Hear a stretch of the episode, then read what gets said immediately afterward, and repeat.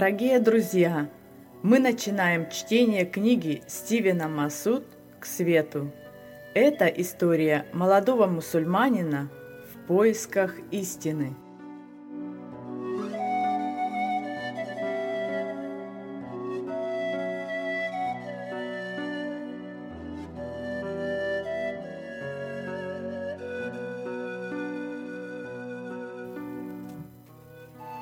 Сон.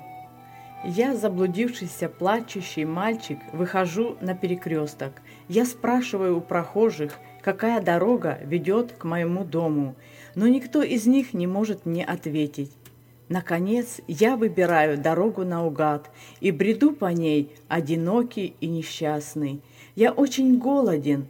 Вдруг я вижу прекрасный сад, где ветви деревьев сгибаются под тяжестью плодов. Сад обнесен высокой стеной. Передо мной большие ворота, они закрыты. Я пытаюсь их открыть, но тщетно.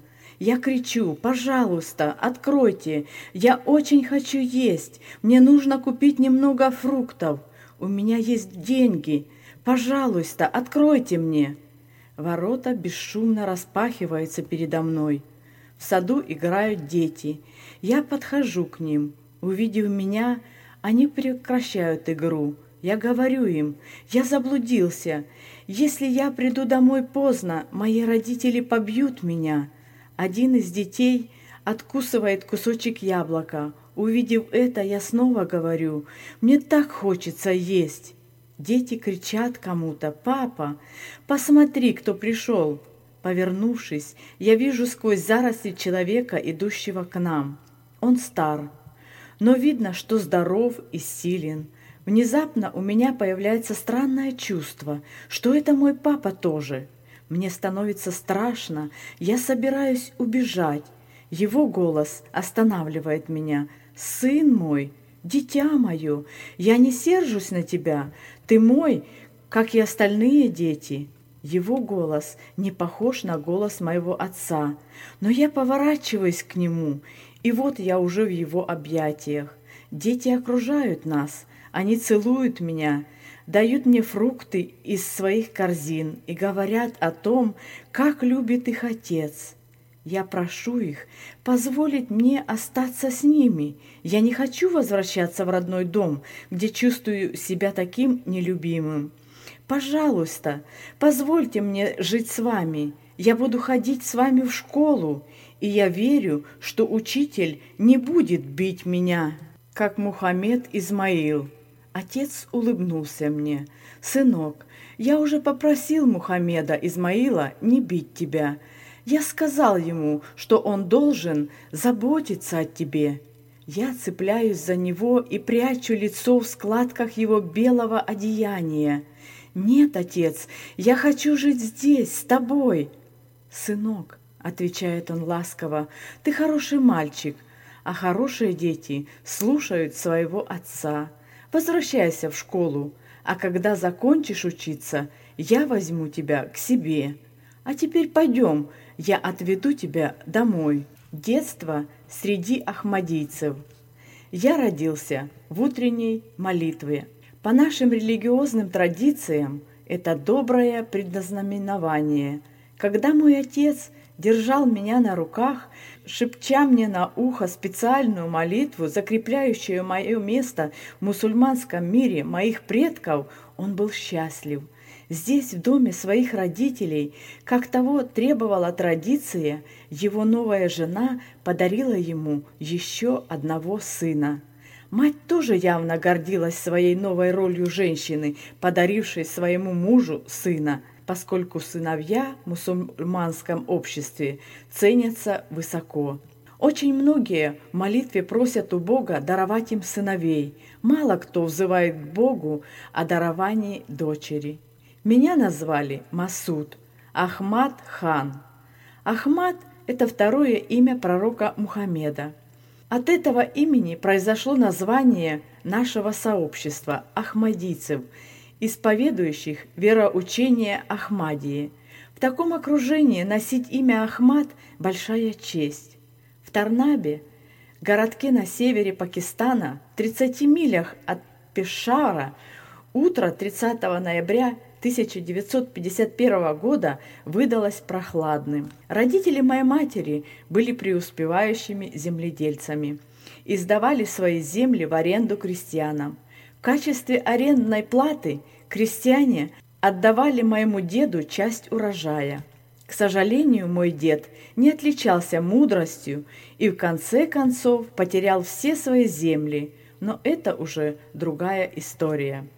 Ко времени моего рождения дед был главой большой, человек 25 семьи. У него было несколько дочерей и только один сын. Первые 3-4 года моей жизни прошли в его доме, который в моем детском восприятии представлялся огромным. Он, как и другие дома в этой местности, был построен из саманного кирпича, и внутри было прохладно. В нем было 10-15 комнат, окружающих внутренний двор. Широкая веранда, увитая виноградными лозами, защищала в жаркую погоду комнаты от солнца. Мне было очень грустно покидать этот чудесный дом. Последний раз я приезжал туда с родителями, когда мне было 7 лет. Мой дедушка, как многие богатые землевладельцы, в это время имел свою частную мечеть. Это можно встретить и сейчас. Пять раз в день с ее минарета звучал адхан, призыв на молитву. Мы прекращали все свои дела и обращались к Богу. Голос Муэдзина, созывающего правоверных мусульман на молитву, эхом отдавался в тихом и прохладном утреннем воздухе. Казалось, эхо повторяет его снова и снова. Для ребенка это был весьма уютный мир, окруженный любовью своей большой семьи. Я чувствовала себя в безопасности, как любой рожденный в мусульманской стране ребенок. Первые годы жизни я провел преимущественно в женском окружении. Только позже мужчины стали играть в моей жизни какую-то роль. Отец часто отсутствовал. Казалось, что он все время путешествовал – но никто не знал, куда он уезжал, и хотя я его любил, в детстве он не занимал значительного места в моей жизни. Мой отец родился в Афганистане. Его семья занимала важное положение в деревне. Мой дед со стороны отца был там религиозным лидером. Он умер, когда моему отцу было всего несколько месяцев. Вскоре умерла и бабушка. Несколько лет отец жил в той же деревне с братом матери, моим двоюродным дедом. Но когда ему исполнилось 13 лет, случилось нечто такое, что совершенно изменило его жизнь. Мой дед после смерти оставил сыну довольно большое земельное наследство, попечителем которого стал дядя.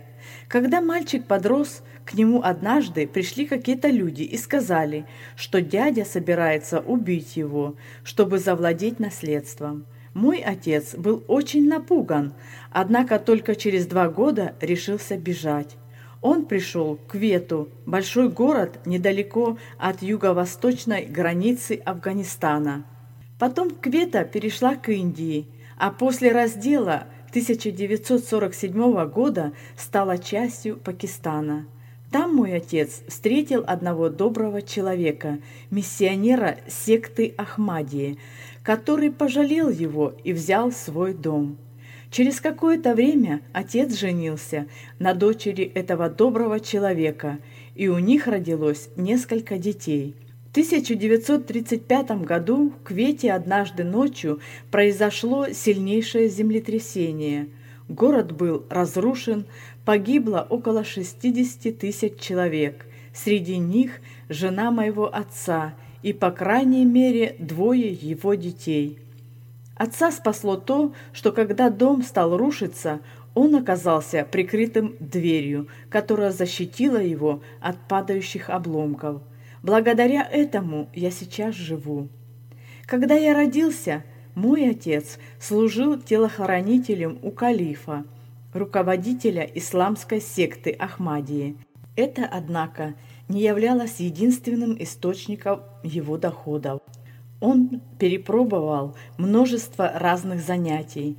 Одно время он был владельцем небольшого магазина, потом открыл свою обувную фабрику. Этому он научился в Квете, поскольку ахмадийские миссионеры были обязаны учиться этому ремеслу. Приятели иногда дразнили меня, называя сыном сапожника. Ахмадии, как они себя называют, насчитывают около 12 миллионов человек. Большинство из них живет в Пакистане – хотя есть довольно значительные по размеру общины и в других местах, куда ахмадийские миссионеры занесли учение основателя секты Мирзы Гулама Ахмада, в частности в Западной Африке и в Юго-Восточной Азии. Гулам Ахмад родился примерно в 1835 году в Кадиане, городе в Индии, в 70 милях от Лахора, к востоку от нынешней границы с Пакистаном. Он был очень благочестивым мусульманином и страстно желал видеть ислам наполненным новой жизнью. В 1880-х годах его стали посещать видения, и он начал утверждать, что является обещанным Мессией, о котором пророчествуют священные книги большинства мировых религий, включая Библию, священную книгу христиан – он заявил, что пришел в духе и силе Иисуса Христа, пророка Исы, однако, несмотря на это, не испытывал особого уважения к христианам, последователям Иисуса Христа. Вероучение Ахмади по всем основным вопросам, за исключением двух, совпадает с учением ортодоксальных мусульман – Первое различие заключается в том, что мусульмане верят, что Мухаммед был последним и величайшим из пророков, в то время как ахмадийцы утверждают, что Гуламу Ахмаду должно быть отведено место Мессии-вождя, и что без этого вероучения не будет полным. Второе состоит в том, что ортодоксальные мусульмане верят, что Иисус не умер на кресте – но что он вознесся на небеса. Ахмадийцы идут в этом вопросе дальше. Они утверждают, что он умер в Кашмире, где сегодня можно видеть его могилу. Гулам Ахмад учил, что Иисус был распят, но перед смертью снят с креста, а затем оживлен с помощью специальной мази, после чего отправился в Кашмир – где и умер в возрасте 120 лет. Именно эти доктрины Ахмадии стали для меня путеводителем во время моих поисков истины. После смерти Гулама Ахмада среди его последователей возникли разногласия. Одни говорили, что он просто муджадид, реформатор, пришедший для того, чтобы очистить ислам. Другие были уверены, что он пророк и истинный мессия, обещанный Махди, вождь. В 1914 году, через шесть лет после смерти Гулама Ахмада, произошел открытый раскол. Сторонники второй точки зрения, которых было большинство, назвали сына Гулама Ахмада Башир Удина вторым калифом и обосновались на родине Гулама Ахмада в Кадиане. Это была многочисленная группировка, которую стали называть партией Кадиани. Их противники бежали в Лахор. Теперь второй по величине город Пакистана и стали известны как партия Лахор. Мой отец духом и сердцем принадлежал Кадиани. Он приехал в Кадиане после смерти своей первой жены.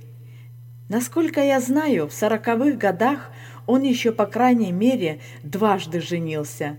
Когда в 1947 году Индия получила независимость и от нее отделился Пакистан, мой отец, как и многие другие ахмадийцы, перебрался в Лахор, чтобы жить в Пакистане. Будучи мусульманами, они опасались оставаться в Индии. И в самом деле тысячи мусульман были убиты при попытке бежать в Пакистан. Но Бог снова сохранил моего отца. В 1950 году, когда отец женился на моей матери, он уже имел большую семью. Вероятно, это являлось главной заботой в жизни отца. Он, казалось, все время надеялся, что новая женитьба изменит его судьбу, и он, наконец, станет богатым. Но этого так и не случилось.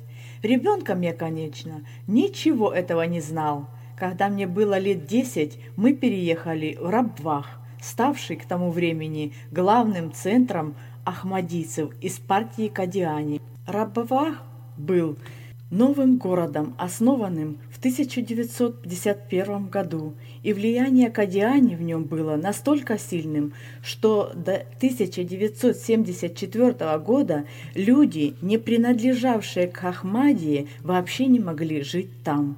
В этом городе я вырос. С самого начала мое образование основывалось на Коране. Мусульмане считают делом чести учить святую книгу наизусть. К десяти годам я знал наизусть длинные отрывки из Корана. Все мусульманские дети изучают Коран на арабском, поскольку считается, что именно на этом языке Коран был дан Мухаммеду. Родным же языком для меня был урду. Священными книгами мусульман являются Тора, закон, Забур, псалмы, Инджил, Евангелие и Коран – Сюжеты из этих книг знакомы мне с самого раннего возраста. Ной и Авраам были как бы моими старыми друзьями. Вся наша жизнь была подчинена строгому распорядку обязательных ежедневных молитв. Это дисциплинировало меня и сделало веру важнейшей частью моей жизни. Я верю в Бога, я верю в Его пророков, я верю в Его ангелов, я верю в Его книги, я верю в судный день, я благодарю Бога, который есть Бог Вселенной. Он велик и милосерден к нам. Он будет судить нас в судный день. Укажи нам путь, по которому шли люди, благословенные Тобой. О Господь, не дай нам сбиться с пути и стать неверными. О Господь, прими эту молитву. Аминь. По вечерам я обычно молился с матерью или даже с отцом. Я был еще мал, поэтому молился у себя в комнате или в комнате родителей. «Мама, я хочу спать. Пора молиться». «Хорошо, сынок, я послушаю твою молитву», – отвечала мама. Иногда, приходя для молитвы в комнату родителей, я видел, что они ссорятся. Чаще всего Причиной этому были финансовые проблемы, а также частые отлучки отца. Однажды вечером, услышав, как родители ссорятся из-за других жен моего отца, я подумал, когда я вырасту, у меня будет только одна жена. Молитвы по часам расписывали нашу жизнь. Каждое утро еще до рассвета нас призывали обратиться к Аллаху. Потом Зухр. Полуденная молитва – прерывала течение дня с его обыденными заботами, а за час до захода солнца нас снова звали на молитву. Как только садилось солнце, мы молились еще раз, и последняя за день молитва читалась примерно 8 часов вечера. Ее время было определено не так строго, как время других молитв. Одна вещь с самого раннего возраста смущала меня во время молитвы – Лет в десять я наконец осознал, что же меня смущает. Меня учили, молясь перед сном, просить у Бога благословения для Мухаммеда. «О Бог, благослови Мухаммеда и потомков его!» Но я думал, если Мухаммед сам является благословением для всего мира, почему же мы просим Бога благословить его? Даже в юном возрасте это очень смущало меня – поскольку я не видел в этом смысла. В другом месте молитвы упоминание Мухаммеда мы добавляли «на котором да будет мир». Значит, размышлял я, он не имеет мира, раз мы просим об этом для него. А если даже он не имеет мира, тогда кто же может иметь Божий мир? Я был совершенно сбит с толку. Заучив наизусть многое из Корана, я стал проводить больше времени в мечети Ахмадии, прислушиваясь к разговорам старших. Я хотел узнать, чем мы, община Ахмадии, отличаемся от других мусульман. К тому времени я уже убедился в существовании этих отличий. В соседней деревне, где жили ортодоксальные мусульмане, мы с друзьями часто слышали «Убирайтесь отсюда, Мирзан! Неверные, нечистые!»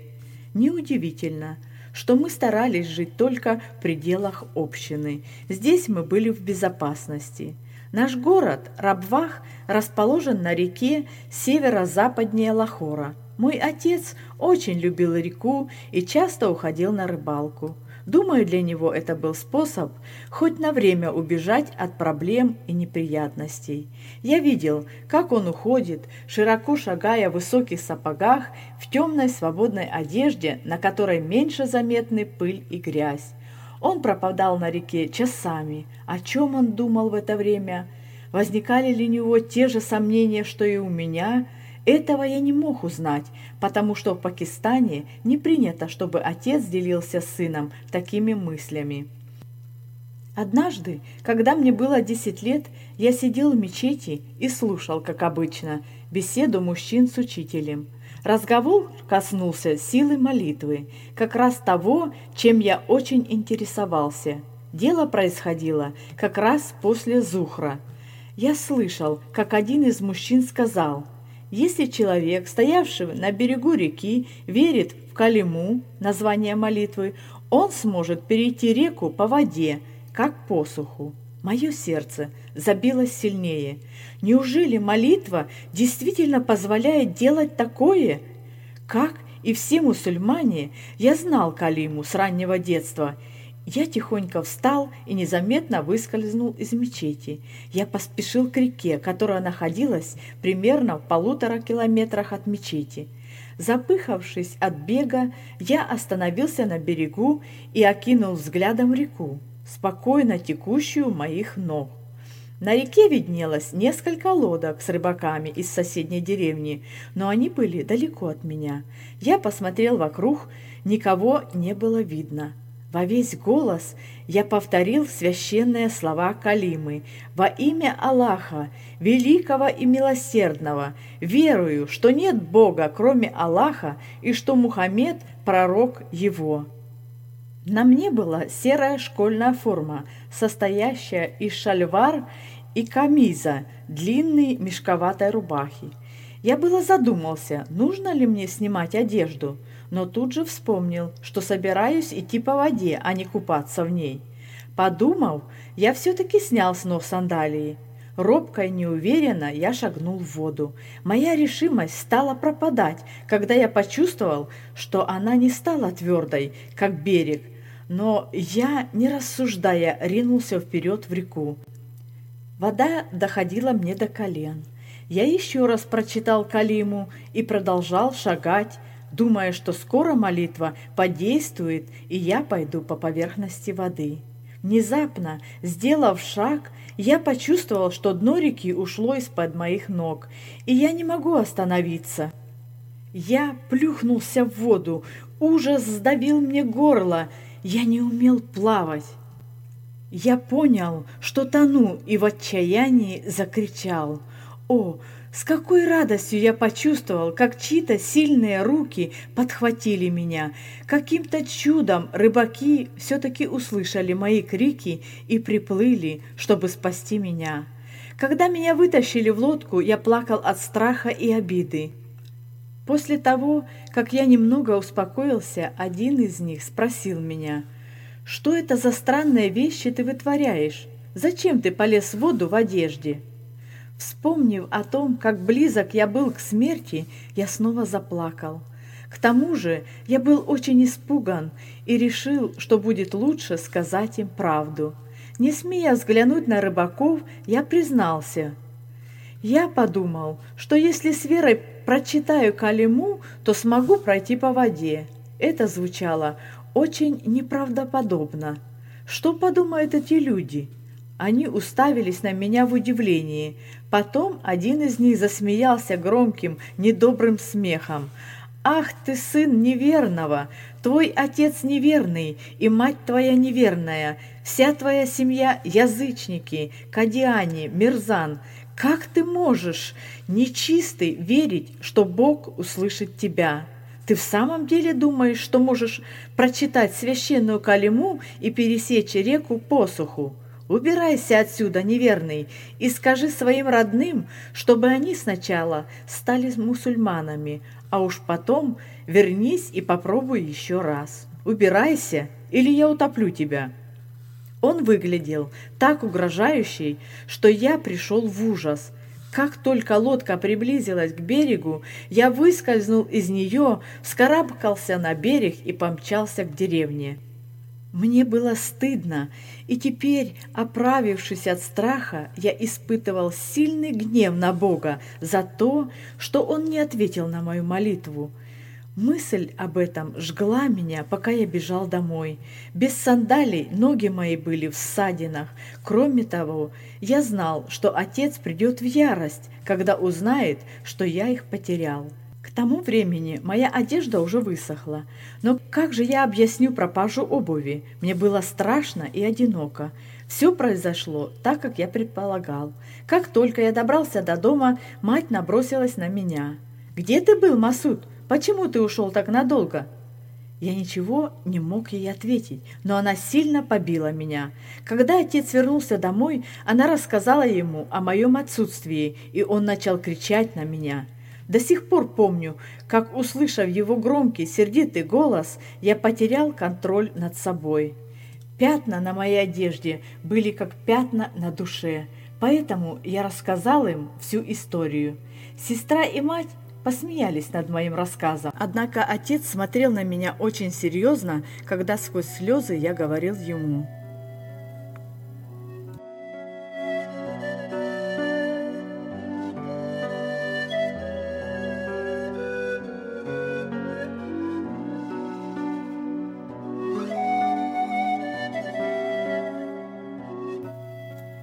Продолжение книги к свету вы услышите завтра – в это же самое время.